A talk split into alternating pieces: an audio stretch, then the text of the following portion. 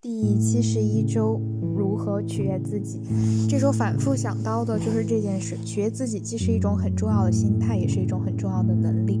有时候我觉得，就是要把别人想的没有那么重要，去过好自己的生活。当你执着于有没有阅读量的时候，反倒。可能因为没有受到别人的关注而失落，但反倒你做自己的时候能收获更多的关注。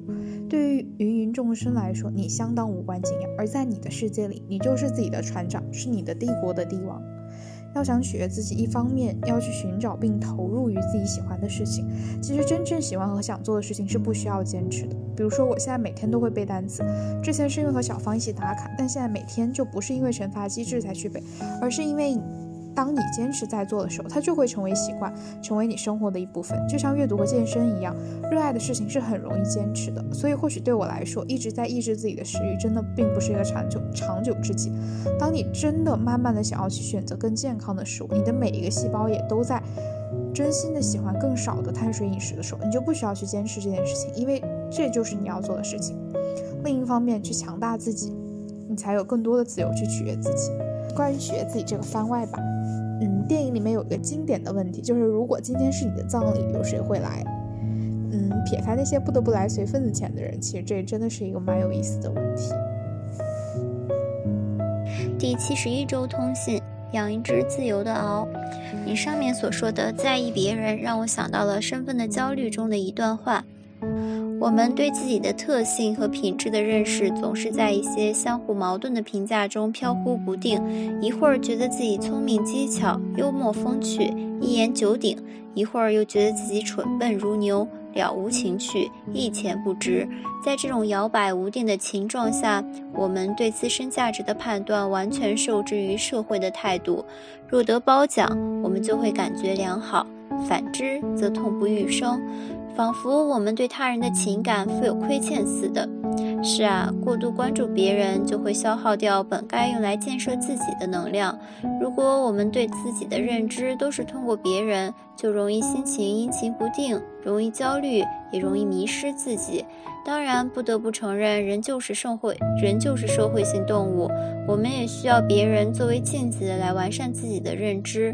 所以，能在无论别人是否关注、是否喜欢的情况下，明白自己的所作所想。真的很棒，所以因为别人评价而产生的心情失落，大概可以借由哲学这么调节。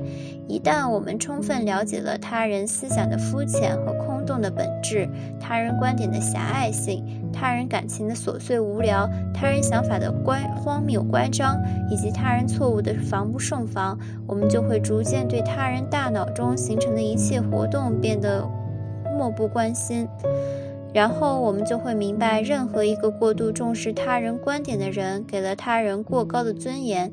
哲学遁世主义的代表人物阿瑟·叔本华如此说道。说说这周吧，这周只读了一本书《太古和其他的时间》。今年其实是去年的诺贝尔得主奥尔加的小说。奥尔加是波兰人，所以生在这片土地上，我理所应当的去读读看。太古是虚构空间，但放在了切真的社会背景下。作者在时间线顺序的基础上，通过八十四个视角切换，一节是一个视角，完成了这本亦真亦幻、灵性十足的小说。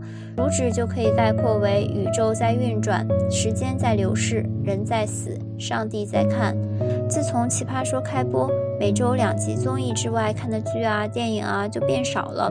这周看了一部《以女儿之名》，是真实故事改编，讲了一位父亲为了找到女儿死亡真凶，并使她得到承办而奔波三十年的故事。当受到地位保护的真凶不能得到该死的法律制裁时，当得当受到保当受到法律保护的真凶不能得到该有的法律制裁时，父亲拼其所有，以女儿之名为正义而战。情节并不复杂，也没有什么过度的修饰痕迹，靠坚持打动人心。此外，依然在缓缓地看《摩登情爱》。这周大家还在讨论一个个旅行计划：十二月初去罗马三天，因为学伴要生日，本来准备五天的行程砍掉了两天，其中一晚在赶车，一晚要夜宿机场，其实还是挺穷游、挺艰苦的。然后中旬有一个北欧极光之旅，这个算是社会组织的一个性价比挺高的旅行项目。因为北欧的风景独特性，所以果断要去冰天雪地里见证等不到黎明的黑夜。希望去之前我能系统深刻的学习一下拍照技巧。对了，还想在学伴生日前剪出一个小视频，感谢他带我们去过这么多地方。但是十一月现在已经过了三分之一了，我依然还没有一本正经。这周做的另外一件事就是，我搞了一个个人网站，即豆瓣 Lofter 的电脑版总是打不开，公众号排版复杂，且每天只能更新一篇，还基本不能修改，简述的内容繁杂，不喜欢它的设计。（括号真的太不适合精致的我。）（括号真的太不适合粗糙的我了。）你知道的，我是油墨卷女孩。所以被种草通过 WordPress 建一个个人网站玩耍，买了域名，搞了虚拟主机，解析网址，然后也自己安装了几个模板，但后来还是选了官方的先用着。现在想起来，我这基本没动过代码的操作流程是很简单的，但我那时到解析还有连接问题上真是抓耳挠腮了一整天。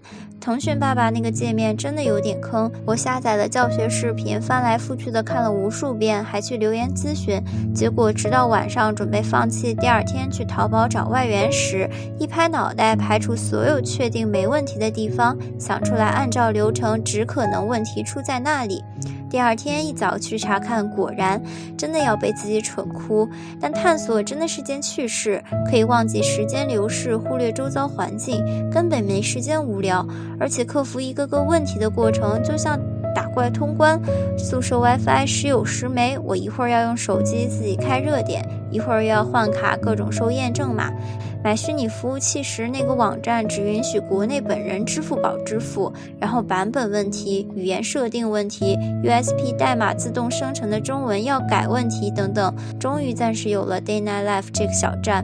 我老早前就有做 One Day Night 主题的视频或者文字的想法，但你知道我这个成执行力。